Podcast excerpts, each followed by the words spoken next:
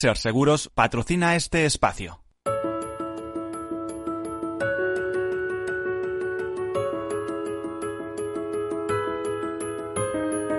Tercer sector, un espacio para la economía social. Un programa dirigido por Miguel Benito.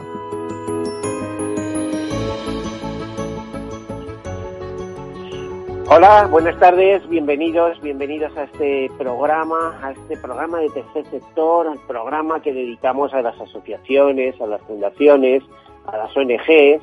Recuerdo que para ser eh, ONG hay que ser antes asociación o fundación.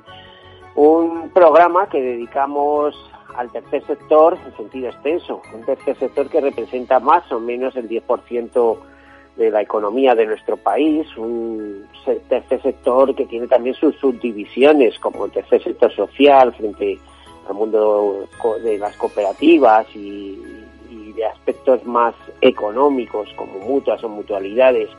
Un tercer sector que no es no es público, no es empresa pública, es empresa privada con beneficios, pero eh, beneficios que se reinvierten en, la función social para la que fueron constituida la, entidad, la empresa.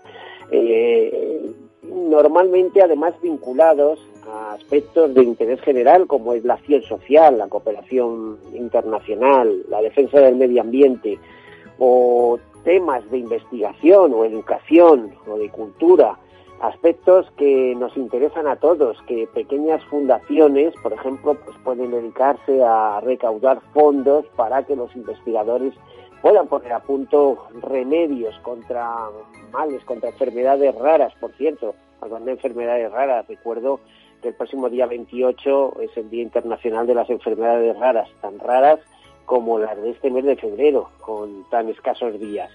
Bueno, pues esto es tercer sector, es también solidaridad mercantilmente organizada, es eh, eh, más que nada para ser eficaces. Recuerdo que el, tercer sector, eh, como les decía, representa más o menos el 10% de la economía del país, entonces más de dos millones de trabajadores, unas 40, más de 40.000 empresas, antes hablábamos de 43.000, pero realmente no sabemos mm, qué ha desaparecido en los últimos tiempos en el sector social.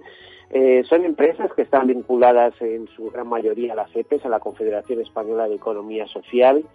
Eh, hay que recordar que en Europa hay 13 millones de trabajadores vinculados a este tercer sector y como les decía, no son solo asociaciones o fundaciones, también hay mutuas, hay mutualidades, hay cooperativas, hay otras formas eh, laborales y hay un potencial económico indudable. ¿eh? Siempre pongo como ejemplo que solo las mutualidades gestionan más de 40.000 millones de euros por cuenta de sus eh, mutualistas, de sus socios, o sea, las, las mutualidades y eh, el mundo cooperativo en España tiene muchísima fuerza, no nos olvidemos de ello. Bueno, pues esta, esta es la presentación y como en otras ocasiones, pues les cuento un par de noticias, un par de noticias un, poco especiales en, el día de hoy, eh, pues eh, como por ejemplo eh, pues hablarles de que UNICEF lanzó este lunes una iniciativa de transporte aéreo humanitario con diversas compañías aéreas, más de 10 por cierto se, se adhirieron a la misma para la entrega de vacunas del COVID-19, medicamentos esenciales, dispositivos médicos y otros suministros que puedan responder a la pandemia. Esta iniciativa actúa como mecanismo para impulsar una logística mundial frente a otras crisis humanitarias que se puedan dar en, los próximos tiempos. Pues es un tema interesante, igual que ese que nos habla de que las madres, que son las madres, las eh, las, eh, las madres trabajadoras, en concreto el 22% de las madres trabajadoras por cuenta ajenas, las que han tenido que costear con sus sueldos y renunciar a muchas cosas para poder cuidar de sus hijos durante las cuarentenas preventivas. Eh, eso es un, un, estudio que realizó eh, el Club de las Malas Madres. ¿eh? se llama precisamente ese estudio Yo no, yo no renuncio. Y hablando de estudios y de, y de buenas intenciones, entramos ya en el tema de nuestro que hoy al que hoy dedicamos nuestro día. Eh, vamos a hablar con Cristina Conti, que es una de las responsables de una de las eh, patronas, de las eh, fundadoras de la Fundación Montisión Solidaria, Montisión o Montesión, pero lo que pasa que es mallorquina esta, esta fundación, que se dedica a la ayuda integral a las personas. Cristina, buenas tardes. Hola, buenas tardes, Miguel. A ver, explícame un poco, porque claro, yo con, con el mallorquín no me defiendo como tú, que eres autóctona. Eh, eh no, no me creo nada, que no te vas a defender con el, con el mallorquín, con lo que te queremos, gustan las lenguas. Queremos tener un, un, programa diverso, pero a veces nos encontramos con dificultades que solo la simpatía de la gente y la empatía, en este caso la que tú y yo nos tenemos hace tiempo, eh, salva estas cosas. ¿Cómo ¿Cuál es el nombre completo de la fundación? Fundación de Ayuda Integral a las Personas Montición Solidaria. Bueno, eso sería en castellano y en mallorquín. Fundación de Ayuda Integral a las Personas Montición Solidaria. Vale, vuestro ámbito de En este caso, es prácticamente todas las palabras son, se, nota su, su origen, ¿no? De, de dónde vienen. Bueno, al final todas son, venimos del Provenzal, ¿no? Como pues ahí, ahí estamos, ahí estamos. En este caso no ha habido mucha, mucha interferencia. Solamente corregirte una cosita, Miguel, yo no soy patrona de la, de la fundación, soy miembro de la junta directiva. Pero, fundadora, ¿verdad? sí, miembro fundadora, pero mm, como, como, no, como todos los compañeros que, que entramos en ese momento, pero no, no como patrona. Vale, vale, quedo entendido. Por cierto, cuéntanos un poquito cómo fue la historia fundacional eh, de, este, de esta entidad y cómo, mm, cómo os habéis ido desarrollando. En, en, el origen, eh, de ahí el nombre Montesión Solidaria, el origen de la fundación es la Asociación de Antiguos Alumnos del Colegio de Montesión de Palma es, gente que durante años pues siguió manteniendo actividades diversas y haciendo sus reuniones y sus, sus cosas y entonces llegó un momento con la, la crisis, la anterior crisis económica eh, a finales de, bueno, pues hace una... Sí, 2008-2009, a partir de ahí, ¿no? Exacto. A partir de ahí dijeron, oye, escucha, en lugar de hacer esto o lo otro, ¿por qué no miramos de ayudar? Porque aquí se viene una, una buena. Entonces, en un, en un taller, cedido, en un garaje cedido por uno de ellos, empezaron ahí en un barrio eh, empobrecido de Palma a repartir pues botellas de aceites, arroz, pasta, cuatro cositas. Y ese es el origen inicial, ¿no? fue creciendo ese pequeño local, fuimos cogiendo los locales de alrededor y teniendo un local en superficie de casi mil metros cuadrados del que nos, nos tuvimos que mudar para, ir a otro, a otro espacio. Y ese es el, el origen, de ahí viene el nombre y luego mm, finalmente lo que se hizo fue ya trasladar, darle un contenido ya mm, jurídico diferente y transformarnos en, en fundación, creo recordar hace dos años ya, ¿no? Bueno, eh, pero en Fundación además que llegáis en un momento muy oportuno porque es que realmente no salimos de las crisis. O sea, tenemos una crisis que, según los expertos, inició realmente en 2007, pero que el impacto fue a partir de 2008.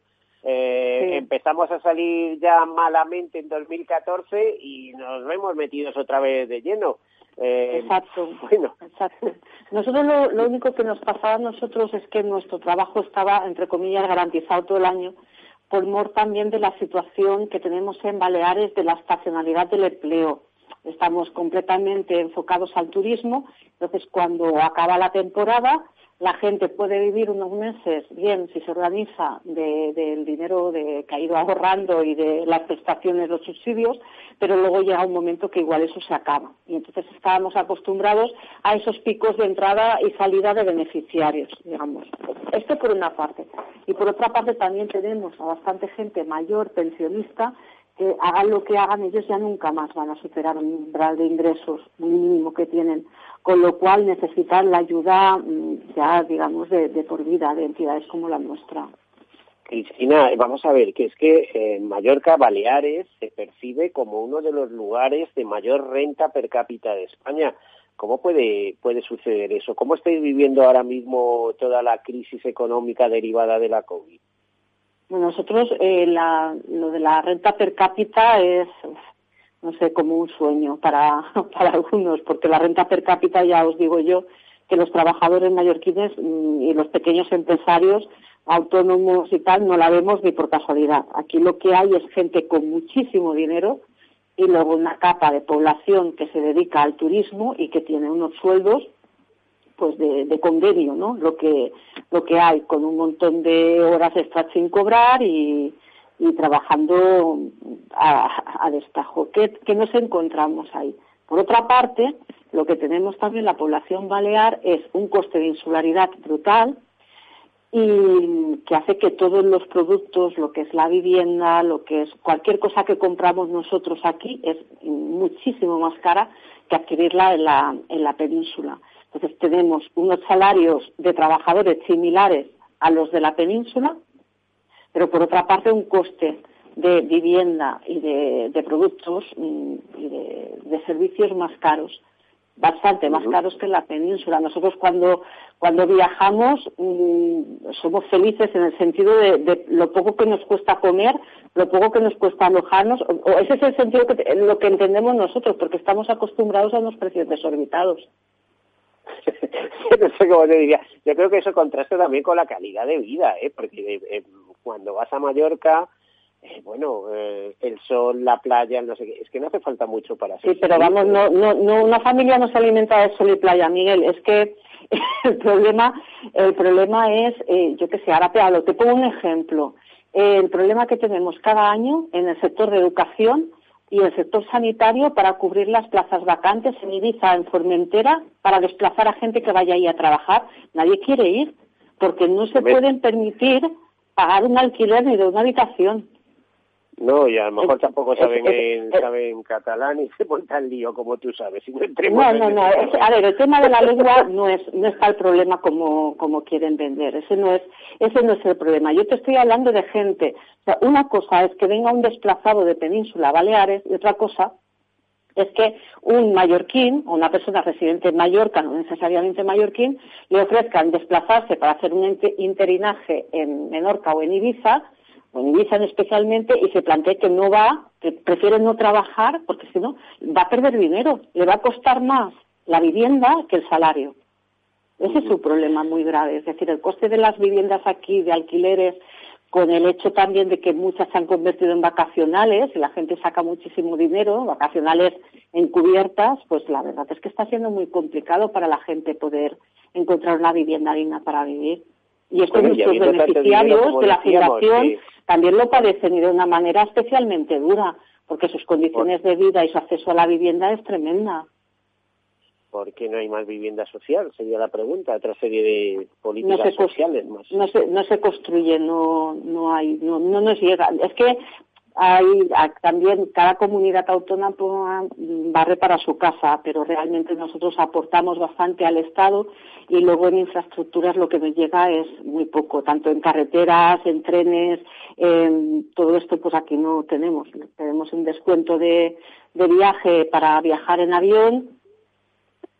Cada vez que nos aumentan el descuento de residente, las compañías lo que hacen es aumentar el precio base, con lo cual volvemos a estar otra vez en las mismas. Entonces, eh, el problema de la insularidad, mm, en, Canarias tienen un régimen especial mm, para ellos, pero nosotros no, en Baleares no, lo hemos conseguido y no, no estamos uh, viviendo pues, de cómo, consideramos que, deberíamos estar, digamos.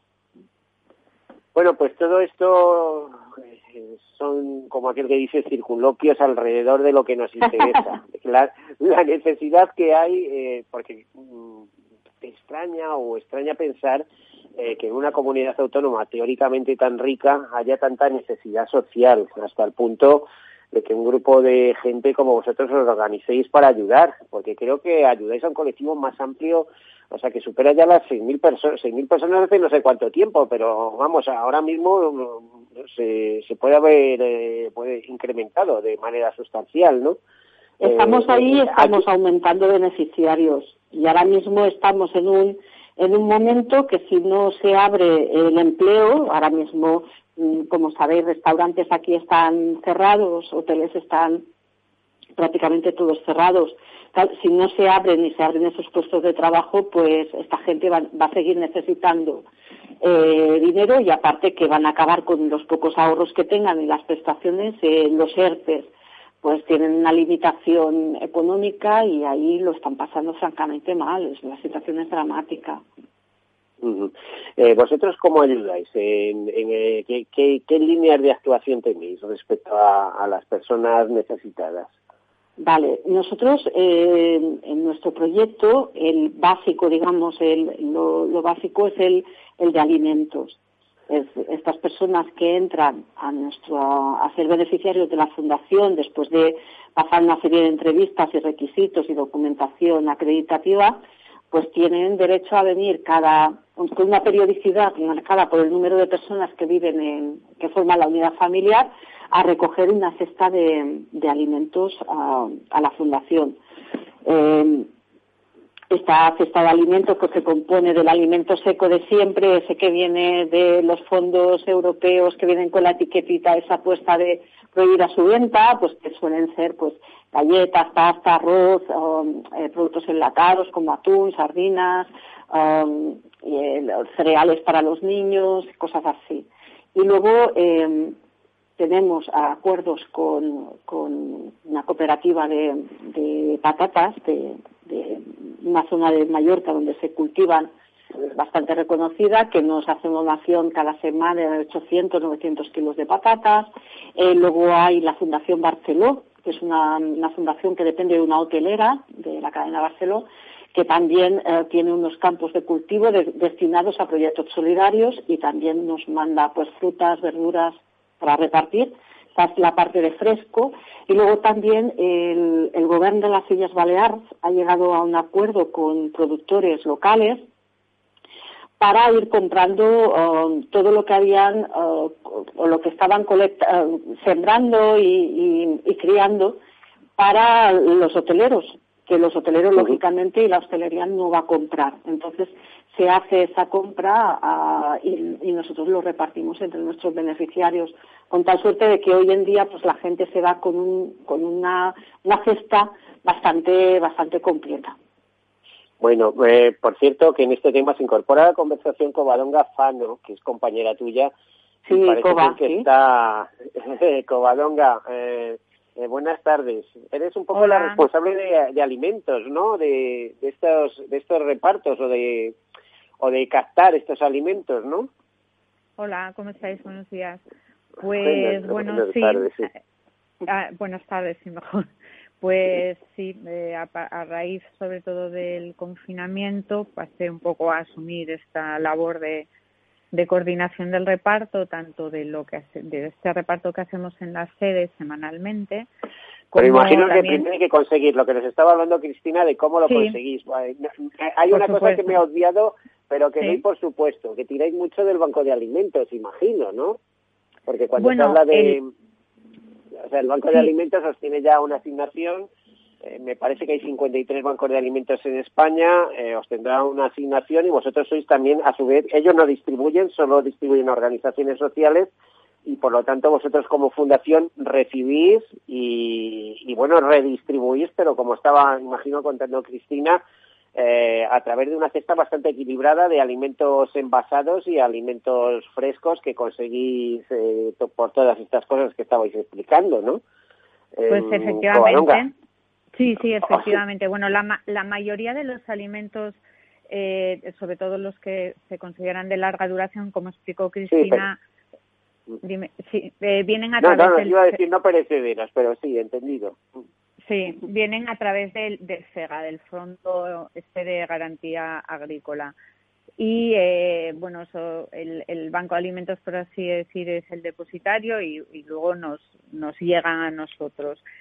Aparte de estos alimentos, tal y como explicaba Cristina, pues también sobrevivimos gracias a la ayuda de todos estos benefactores eh, que a lo largo de, sobre todo durante los meses de la pandemia, eh, han sido más que generosos, siguen siendo, lo ha habido incluso, por ejemplo, eh, compañías hoteleras como Viva Hotels, que es una cadena hotelera que opera en una zona de Mallorca, que tenía, claro, excedentes tremendos eh, ante la imposibilidad de abrir sus hoteles y que generosamente eh, nos cedió estos alimentos para su distribución. Ha habido otros, por ejemplo, como una compañía llamada Hotelsa de alimentación que fabricaba cereales tipo Conflex para, para, para hoteles, o sea, en, en sacas de 50 kilos y durante meses, hasta que se vieron abocados al cierre, nos estuvo donando cereales semanalmente, del orden de, de, dos, de 200 kilos cada semana. Y bueno, incluso ahora, por ejemplo, pues eh, particulares que nos ceden sus huertos para recoger naranjas, que en Mallorca estamos en plena temporada. Y bueno, con grupos de voluntarios nos hemos acercado a estos huertos que generosamente nos han ofrecido para recoger las naranjas y después distribuirlas en nuestra sede. Así que bueno, un poquito de aquí y de allá. Y por supuesto, el Banco de Alimentos eh, el de Palma en concreto, que no nos desatiende y que he de dar las gracias porque esta semana, por ejemplo, eh, que nos hemos quedado sin arroz, pues hemos tenido que mm, eh, tirar de su ayuda y decir socorro, necesitamos un par de arroz urgentemente para este jueves y bueno, vamos a por él. Mira, em, vamos a tener que hacer una pausa en, en breves segundos. Eh, toda esta conversación la dejamos para, para pasar a esa pausa. Eh, es, es, una maravilla lo que estáis contando. ¿eh? Y además sobre terreno, como se dice vulgarmente. Cristina Conti y Cobadón Gafano de la Fundación Montesío Solidaria, eh, muchísimas gracias. Continuamos eh, después de esta pausa para publicidad. Hasta ahora. Hasta ahora.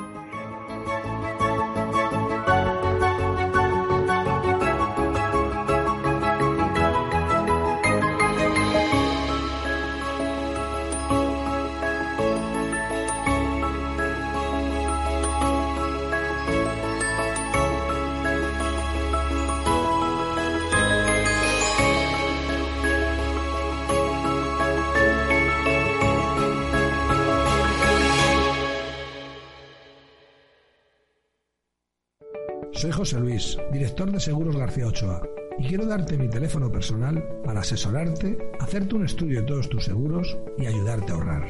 Toma nota, 679 48 20 40. Repito, 679 48 20 40. Mi compromiso, estar más cerca de ti.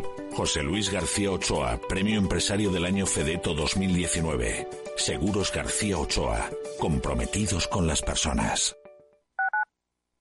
Capital Radio Madrid 105.7. Disfruta de la mejor cocina gallega en Montes de Galicia. Todo un clásico moderno en el barrio de Salamanca. Disfruta de la variada dieta atlántica, de las mejores carnes y pescados tratados con respeto y transparencia y regados con una de las mejores bodegas de la zona. En grupo, en familia o en pareja, Montes de Galicia te ofrece el espacio perfecto en cada ocasión.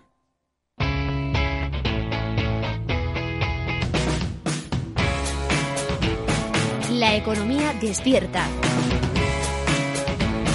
Capital Radio.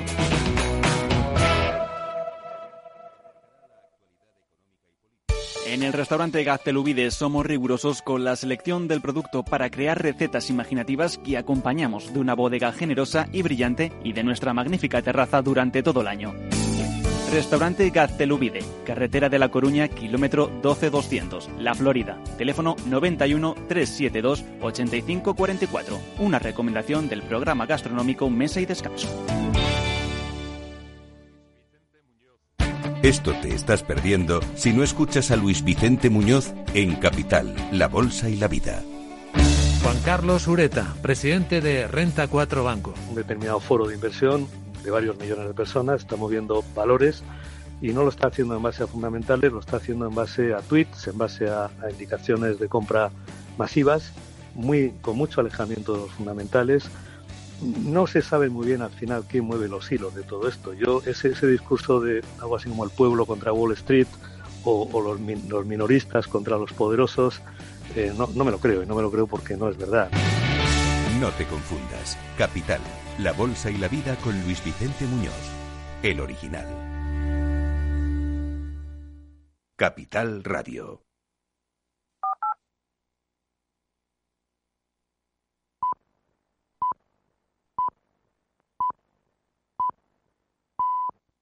Tercer sector, un espacio para la economía social. Un programa dirigido por Miguel Benito.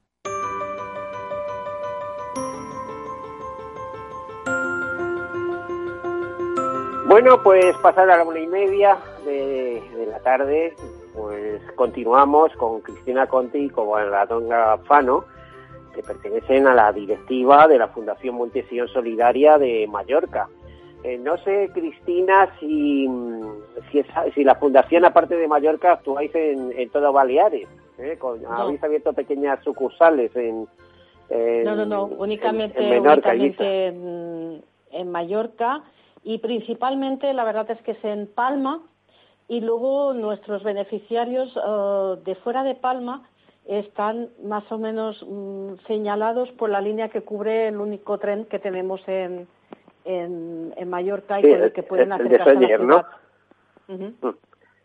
eh, eh, iba a preguntaros también, mm, y es una pregunta para las dos, si notáis mucha diferencia eh, respecto a la crisis de, 2008, esa que podríamos cifrar 2008, 2014, 2013 y la actual, eh, que, esta nos ha llegado sobrevenida y, y ahora, después de la crisis sanitaria, llega la crisis económica que es espantosa. Leía cifras esta mañana y decía que entre los parados y, y aquellos parados zombies o aquellas empresas zombies y tal, que puede llegar a 7 millones de personas eh, las que se pueden llegar a encontrar en, paro o, con empleos a punto de, ser eh, parados en, poco tiempo.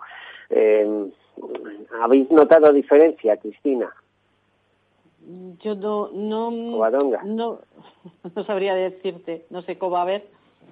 Hombre, yo no estaba, yo no estaba en la fundación en, en la crisis anterior te refieres Covadonga, no estabas en la crisis anterior, te, has incorporado más recientemente, ¿no? E, efectivamente, y yo lo que sí que veo sobre el perfil de los beneficiarios que se han que se han eh, unido a la forma, a la perdón a la fundación en, recientemente a raíz del covid es que es gente mm, que no viene, o sea, nosotros tenemos un tanto por ciento muy elevado de beneficiarios que son inmigrantes y esto es una realidad. Eh, pero ahora acuden mucha gente que, que, son también locales, que es gente que tenían, que trabajaban sobre todo en el sector de la hostelería y la restauración con, un, con ingresos muy ajustados que no permiten hacer un colchón para estar meses sin cobrar y seguir haciendo frente a alquileres de hipotecas, la luz del agua, los gastos de los hijos, digamos que el, perfil del beneficiario ha pasado a, incluir un, un, tipo de familia que no habría soñado no habría soñado con esta pesadilla hace meses de, de verse en una cola solicitando ayuda alimentaria. Gente que tenía ingresos ajustados pero que vivía al día y que así podía mantenerse porque aquí siempre había trabajo no sobre todo en Mallorca pues pues y no solo eso, iba, a mm. decir, eh, y eso iba a preguntar específicamente a mm. Cristina, porque como madre sé que se, estas navidades se metieron un proyecto solidario eh, a través de la fundación, por supuesto, para que ningún niño pasara esas navidades sin un juguete. Cristina, creo que hemos visto Roma con Santiago, ¿no? Para conseguir juguetes para los este, niños. Eh, este, eh, bueno, en la fundación siempre pasan cosas extrañas. Este, nosotros lo que tenemos un proyecto que es este el de Capin Fanson que también hace 10 años que se viene haciendo y que lo que va dirigido pues a los chicos eh, menores de hasta 10 años de, nuestra fundación. ¿Qué pasaba este año? Que normalmente nosotros lo que hacemos es recoger juguetes usados y repararlos a lo largo de todo, de todo el año para tenerlos listos para Reyes. Y normalmente, ¿dónde recogemos? Pues en los colegios. ¿Y qué ha pasado a partir de marzo? Pues que los colegios estuvieron cerrados. Y entonces nuestro, nuestro miedo en ese momento fue cómo íbamos a conseguir juguetes para un número de, de niños que sabíamos que iba a crecer una burrada. Entonces, pues eh, compañero del coordinador del proyecto conmigo, se le ocurrió contactar, para que veas un poco lo que son las sinergias, ¿no? Eh, con la Asociación de Jugueteros mm, Española.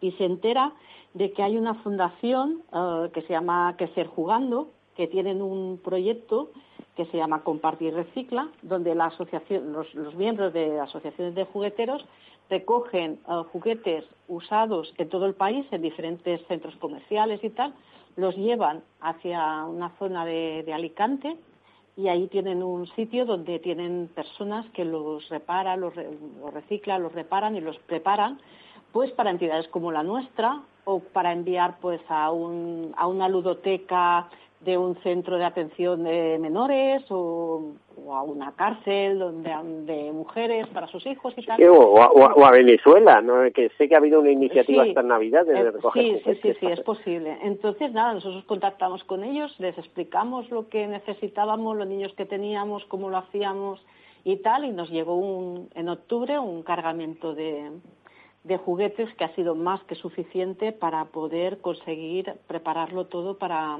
para Navidad. Este año ha sido un poco diferente, sin, sin los reyes presentes y, y, tal, pero hemos conseguido que cada niño se llevara ese lote de juguetes que nosotros le preparamos cada año, que viene a ser un juguete principal, más otro pequeño detalle, un libro y luego un juego de mesa o un puzzle, no solamente un juguete. Y todo esto lo hemos conseguido preparar este año gracias a la Fundación Crecer Jugando y al proyecto Comparte y Recicla. Y también a la Fundación SEUR, que, se, que consiguió el, nos consiguió el transporte gratuito desde Península a Baleares, que también era un coste importante. O sea, Cristina, me estás diciendo que este año te ha tocado un papel de, de logista, digamos, ¿no? Y además imagino que envolver muchos paquetes, muchos. Bueno, bueno, ¿cómo te puede decir que, que la fundación era una locura? Una locura, la verdad, porque una vez llegan ahí los juguetes, pues hay que acabar de revisarlos, de ver que están completos, algunos los descartamos para el Día de los Reyes y los estamos dando ahora mm, los jueves cuando vienen a los niños a recoger los alimentos se llevan algo, pero mm, ahí hay un trabajo también muy importante. Hay otro, otro proyecto que también salió de aquí, que también te cuento.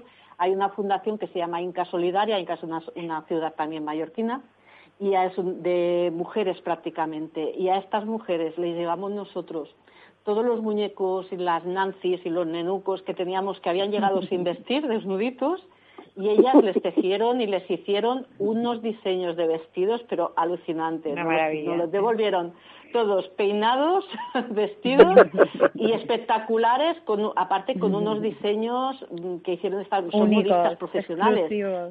Una, una, preciosidad, es que salían prácticamente muñecas y muñecos de colección. Este año la campaña de Reyes ha sido espectacular de la calidad de los juguetes que hemos podido repartir y del corazón que se ha puesto en, ellos, ¿no? Porque eh, compañeros nuestros voluntarios que vienen cada jueves a la parte de la comida, pues luego se iban sumando el resto de la semana a echarme una mano, uno un día, otro tres, a arreglar juguetes, gente que nunca había peinado una muñeca, la veías, lo veías peinando una muñeca, o uno que nunca había montado un tren, tenía que montarlo para ver si estaban todas las piezas. Y ahí se todo el mundo pringó y hicimos una campaña espectacular. La verdad es que fue muy chula, muy chula. Bueno, eh, eso da mucha vida, ¿eh? Que coste. Eh, y luego cuando, a la hora de entregar, que no sé quién sería el encargado de entregarlos, no sé si eh, tú tuviste oportunidad personalmente, eh, la cara de satisfacción, bueno, Nosotros eso es el, mejor pago. La entrega, hicimos la entrega este año un poco diferente por mor de la COVID, entonces lo hicimos en tres tardes diferentes y pedimos a las familias que solamente viniera una persona por familia y, lo que hicimos fue una gran exposición, estaban todos los juguetes expuestos y el padre o la madre podía escoger los juguetes que quería para sus hijos. Nosotros le acompañábamos en la selección, porque a veces te preguntaban y muchas cosas, muchas veces ellos teníamos tal variedad de juguetes que decían, mira, yo es que a mi hijo le gustaría esto y casi siempre encontrábamos aquello que, que quería su hijo. La verdad es que este año ha sido muy especial para nosotros y para las familias que se iban encantadas. La verdad es que ha sido muy, muy, muy bonito. Covadonga, lo ideal sería encontrar lo mismo en el tema de alimentación, ¿no? Que aquello fuera un supermercado, que el que quiera una gran lata de atún para celebrar las Navidades. Qué idea, qué idea, qué idea más buena. ojalá, ojalá pudiéramos. La verdad es que mm, en, alimentación hacemos más bien lo contrario. Intentamos que cada que todos los carritos, nosotros preparamos un carrito de la compra, que lo llenamos, lo llenamos los voluntarios y eh, luego lo recogen los beneficiarios. Y lo que intentamos es que sean todos iguales porque eh, para que no haya, bueno, es, difícil a veces calibrar si prefieres una, si es mejor una coliflor o una calabaza. Bueno, se trata de que todo el mundo se lleve lo mismo. La única, es verdad, salvedad que podría hacer es que tenemos muchos beneficiarios de, de religión musulmana que no consumen determinados productos y a ellos sí que les ofrecemos a veces una alternativa. Bueno, pues si no, no toman carne, pues a veces bueno, pues intentamos compensar con pues, harina, azúcar, eh, en momentos puntuales que hemos recibido del banco de alimentos o de donaciones, pues eh, pescado congelado. Esa es la, la máxima diferencia que hacemos. Por lo demás, intentamos que, bueno, los, los carritos de la compra sean todos iguales, la verdad. Bueno, eh, a ver, eh, ¿cómo veis la situación ahora mismo? ¿Estáis estabilizados? ¿Cuántas bolsas, por ejemplo, cuántos paquetes eh, repartís eh, a lo largo de un mes? Y, si pensáis que las necesidades van a seguir creciendo o, o, que esto se vaya temperando un poco. Aunque las cosas parece que no pintan bien, ¿eh? No sé, esto de vacunarnos y demás, esto parece que va pues muy rápido que vayamos, en dos o tres años no nos los quita nadie. Eh, ¿Cómo veis la situación? Bueno, nosotros estamos repartiendo ahora una media de 450, 400, 450 familias a la semana, un único reparto que nosotros hacemos los jueves por la tarde. Eh, bueno, eh, se ha incrementado y mucho. Ahora llevamos unos meses, y yo diría que los dos últimos meses se ha estabilizado un poco y desde luego a menos no creo que vaya a ir. O sea, esta, esta tónica yo creo que se va a mantener y, si no va peor. En Baleares, ¿qué pasa? Que em, mientras el turismo no se reactive, eh, las condiciones no van a cambiar. Eh, la gente sigue en ERTE, hay que bueno hay, que esperar y, mientras tanto pues mm, nosotros echamos una mano en lo que podemos. Eh, tenemos otras además del reparto de alimentos tenemos bueno como comentó Cristina la campaña de juguetes y tenemos otras ayudas que prestamos como es por ejemplo el ropero que tenemos recogemos también ropa para menores de 12 años y estas son las ayudas que nosotros podemos ofrecer y que me temo que van a tener que seguir eh, ofreciéndose durante los próximos meses porque no tiene pinta de que esto se vaya a solucionar en breve. Desde luego. Bueno, los próximos meses y los próximos años, porque además también España es un país con mucha migración, ahora a lo mejor un poco parada por, por las circunstancias, pero la gente que viene vienen con todas las necesidades del mundo, es decir, no vienen mm. con la casa a cuestas, así que necesitan ropa, necesitan un techo, eh, necesitan ayuda, trabajo sobre todo, etcétera. Eh, eh, ¿Estáis actuando en, por ejemplo, claro, hablamos de la, de la España despoblada y demás, ¿qué, ¿qué otros factores tenéis eh, donde podéis ayudar. Eh, por ejemplo, a reubicar familias. Eh, hay problemas, eh, como me hablaba antes Cristina, sobre eh, viviendas, sobre los alquileres, porque allí los precios están caros, etcétera, y no sé, no sé cómo pueden estar eh, pasándolo determinadas familias con bajos ingresos o, nulos ingresos, visto lo, visto la situación. A ver, Cristina, eh, tú que hablas un poco más de economía y que trabajas trabajas en una empresa de, de, economía, ¿cómo, cómo, nosotros, estáis viviendo esto? ¿Podéis ayudar? ¿Podéis hacer algo? ¿Podéis eh, buscar reubicación a familias, etcétera? No, nosotros en este aspecto no tenemos um, viviendas. Hay otras fundaciones, pero también es muy importante aquí en, en Baleares, nosotros formamos parte de una plataforma de voluntariado y, hay sinergias entre, entre entidades. Entonces, cuando tú tienes esa necesidad lo que, de la familia, pues lo correcto es derivarlo hacia la entidad que puede, que puede ayudarlos, ¿no? si tiene disponibilidad de algún, de algún tipo de vivienda. De igual manera que otras entidades que saben de familias que necesitan de nuestra ayuda para eh, tema de juguetes o para tema de alimentos, pues nos lo derivan a nosotros y vamos haciendo ese trabajo en red. ¿no? Por ejemplo, nosotros tenemos la, clínica jurídica. Mm.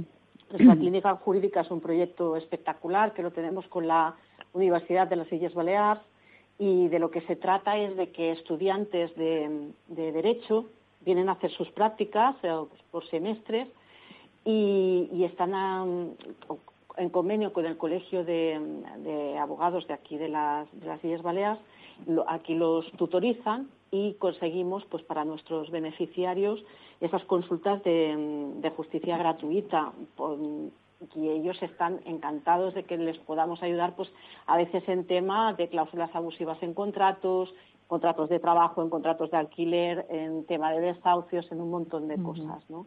Eh, pues igualmente recibimos eh, gente que nos de otras entidades a las que le podemos dar asesoramiento jurídico porque la entidad principal que le da mm, apoyo a esa familia no tiene ese, ese departamento. Un poco trabajamos así también. Bueno, eh, la verdad es que una labor intensa. Y, y, te decía, Cristina, estáis creciendo, se acerca la gente a ayudaros, tenéis mucho voluntariado bueno, lo del eh, voluntariado es una, es una, pasada porque te comento, mm. ahí, entra entra Coba como con una energía que tiene que, que aparte traspasa todo. Eh, nosotros lo que nos encontramos fue que en el momento en que estalla el COVID, todo nuestro voluntariado, ya te he comentado que el origen de la antigua Asociación de Alumnos de Montesión es un voluntariado mayor, bastante mayor, gente jubilada y que dedica ese día, dos días a la semana a, nuestra, a nuestra entidad. Pasa toda esa gente, pasa a ser gente de riesgo, personal de riesgo, y nos quedamos cuatro, y nos quedamos en cuadro. Mm, fue realmente, Coba, al principio súper duro, súper complicado. Aparte, no sabías muy bien cuál sería mm, la situación en el sentido de que uh, si te exponías mucho, si te estabas exponiendo poco, si, bueno, al principio lo pasamos francamente mal, pero nos juntamos dentro de los mayores, los no tan mayores, porque yo tampoco ya soy una niña, y, poco a poco, tirando de esos cuantos voluntarios que, eran más jóvenes, uh, se fue estirando la cuerda y bueno, tirando la cuerda que trayendo amigos, trayendo familiares y se ha hecho un, un nuevo núcleo de, voluntariado joven em, realmente espectacular. Y, Imagino que en ese momento, con, con, también colaboraría en ello y mm. demás, por los alimentos que no iban a recoger se los llevabais vosotros a casa o alguna cosa de esas, no, toda no, de voluntarios. No, no, no, eh, la situación, a ver, el parón de la, de la fundación creo recordar que mm, Coba me corrija, creo recordar que no estuvimos más de dos semanas o creo que fallamos un jueves. Me parece que fallamos un jueves. fallamos un jueves porque nos, nos pilló en, en, en, estado de shock, digamos.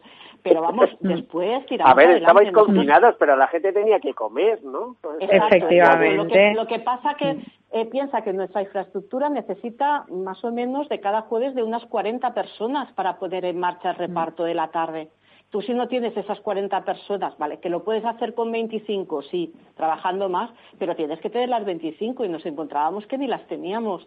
Y lógicamente, Coba, eh, yo y cuatro más no teníamos capital humano suficiente para, para poder tirar adelante el, reparto. Entonces, cuando ya tuvimos el equipo, mm, dijimos, venga, nos tiramos a la piscina.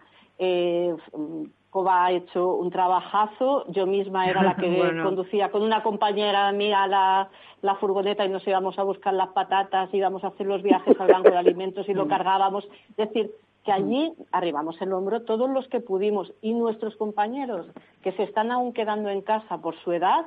Yo sé que más de uno ha llorado por no poder estar con nosotros. Nos hemos sentido su, su aliento y su ánimo todo el rato que ha estado con nosotros, porque esta gente lo quería dar todo y se ha visto obligada a quedarse en casa. ha sido un poquito triste bueno, en, es, este aspecto. Es una función, por ¿eh? lado, y además por también otro lado, un trabajo arreglado por un ver, voluntariado. Sí, es muy, es muy chulo ver gente que nunca había hecho voluntariado, ni se lo había planteado, mm. cómo se ha enganchado y, y yo creo que se van a quedar ya con nosotros o si se van a otro sitio a vivir van a buscar otra entidad donde donde seguir haciendo su trabajo estoy segurísima. Bueno sí, es porque que esto engancha, vosotros si seguís perdona Covadonga iba a decir que si seguís creciendo eh, podéis hacer muchísimas cosas porque eh, es, yo lo que veo es que estáis alrededor de las familias. Entonces alrededor de las familias de las personas hay tantas necesidades y tantas cosas que se pueden hacer por, por ayudar los que están en disposición o los que estáis en disposición de ayudar, que, que duda cabe. ¿no? Sí, sí, eh, correcto. Covadonga, entonces tú también a conducir eh, una de las furgonetas, pues sí, varias. Eh, sí, sí, sí, y, totalmente. Y, y, como proveedora de alimentos, ¿no? Total. La gente tiene que comer pues y mira, hacer lo que sea. Totalmente, porque recuerdo que cuando, que cuando empezó el COVID, en época del confinamiento, yo hacía el reparto a domicilio, que repartimos alimentos los jueves por la mañana a, a, a, personas mayores, y recuerdo que hacía el reparto de alimentos con, con mi hija mayor, porque como éramos convivientes, estas cosas que se podía hacer y tal, entonces lo hacíamos nosotras. Y bueno, eh, mira, eh, hasta hoy el, el, reparto de alimentos este a domicilio, que también es una de las de, de los programas que tenemos, que repartimos a gente, pues, eh, que es a gente mayor, que además tiene la, la desgracia de estar generalmente enfermos y encima solos, pues eh, esto no hemos dejado de, hacerlo en ni, ningún jueves ningún, de, desde que empezó la pandemia cuando tuvimos un pico, nosotros ahora repartimos 35 personas, eh, tenemos en este programa 35 personas, ¿no? Pues cuando llegó en, la, en el pico de la pandemia eh, llegamos a tener 100, 100 personas para repartir, o sea, era una cosa tremenda.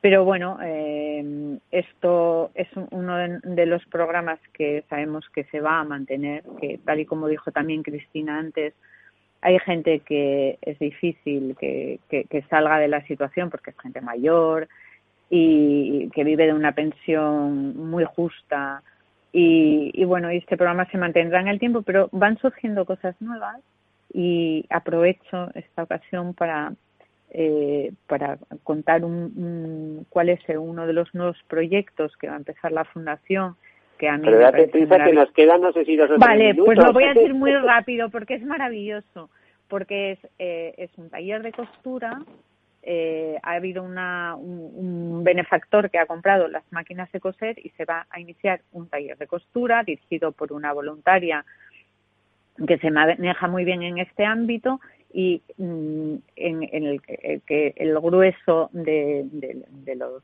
asistentes es un grupo de mujeres malienses vendrán de otros países también y tendrá pues esta triple función de darles la ocasión de aprender un, oficio, de que un grupo de inmigrantes que además son mujeres que tienen mucha dificultad para salir del ámbito familiar, eh, pues se reúnan y a la vez eh, pues puedan compartir experiencias y charla y mm, a la vez pues mm, darles los medios para que quizás en un tiempo pues de esto puedan sacar ellas un beneficio propio y, y, y un pequeño oficio que realizar y, y, con el que obtener algún algún beneficio.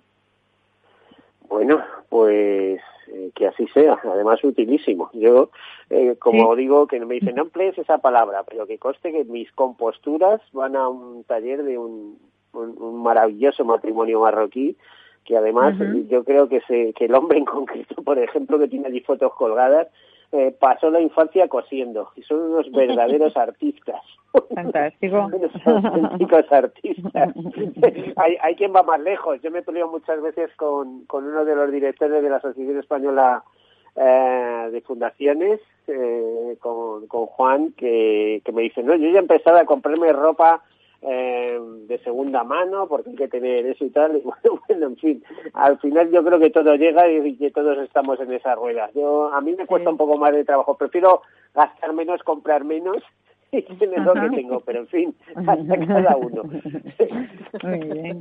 Bueno, Cristina eh, Covadonga, nos quedan apenas eh, un minuto. Si queréis lanzar algún mensaje, eh, por ejemplo, pues eh, de pedir ayuda a las empresas a, a decir que estáis ahí y que estáis dispuestos a echar una mano a quien haga falta, pues pues rápido, pero vamos, muy rápido tiene que ser. Pues, bueno, sí, pues sí, nosotros cualquier ayuda que nos pueda llegar pues es muy bien, muy bien recibida y, y en nuestra fundación pues pues necesitamos porque son muchas familias. Y a la vez pues también animar a la gente a que a que interiorice el, el voluntariado, que lo practique, que, que eduque a sus hijos y a sus nietos, si puede, en el voluntariado, porque ha quedado claro que si salimos de esta también en parte será gracias a, a toda la gente que está trabajando en, en causas sociales de una manera totalmente altruista. Covadonga, tú has venido a, bueno, a echar una mano a, a esta, la Fundación Montesión Solidaria, pero ahí te quedas, ¿no? Eh, Es que es difícil salir de aquí, ¿eh? O sea, cuidado. Aviso a los voluntarios. Mira, tenemos ahora casi eh, 200 voluntarios activos. Eh, Bueno, esto es señal es de un que número esto engancha. considerable. O sea, Es es, un número considerable, considerable. sí. Y, y bueno, y quiero, bueno, a, ti darte las gracias, Miguel, por supuesto, por la oportunidad.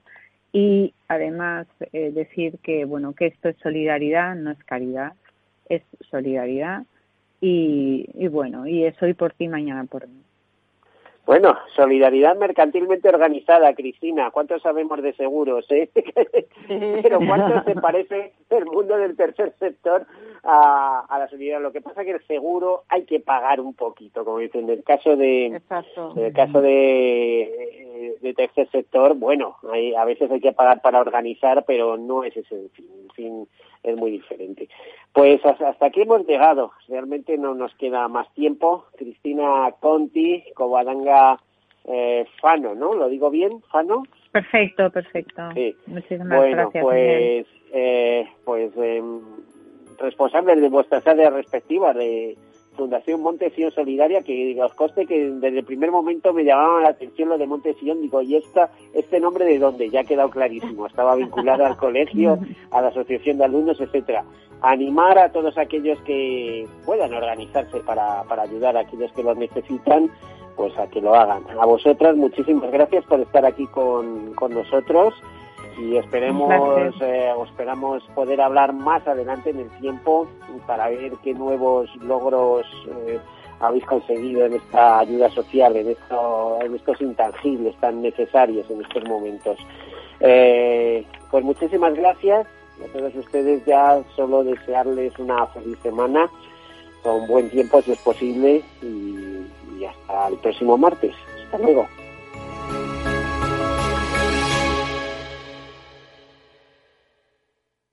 Caser Seguros ha patrocinado este espacio.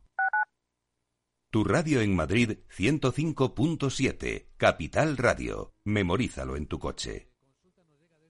Gráficas Naciones. Más de 50 años de experiencia en el sector de las artes gráficas. Apostamos por la última tecnología tanto en impresión offset como en digital y gran formato. Realizamos todo tipo de impresión. Tarjetas de visita, folletos, libros, vinilos, decoración y montaje de stands. Más información en el 91 629 2145 o en gráficasnaciones.es. Capital Radio existe para ayudar a las personas a formarse y conocer la verdad de la economía. Los valores que Capital Radio defiende son la verdad, la libertad y la responsabilidad. Capital Radio es una empresa independiente que no se identifica con ideologías políticas. Capital Radio está aquí para ayudar a las empresas a comunicar cómo crean valor. Capital Radio apuesta por empresas sostenibles, transparentes y comprometidas con la sociedad. ¿Y tú? ¿También quieres trabajar por un mundo mejor? Aquí tienes tu sintonía. Capital Radio, con la gente que aporta y no se aparta.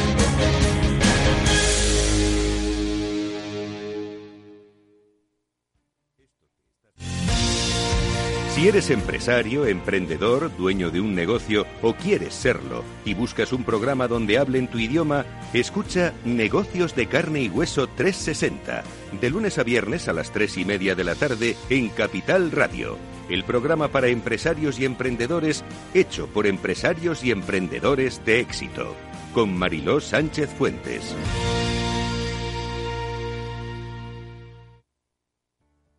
Capital Radio, la genuina radio económica.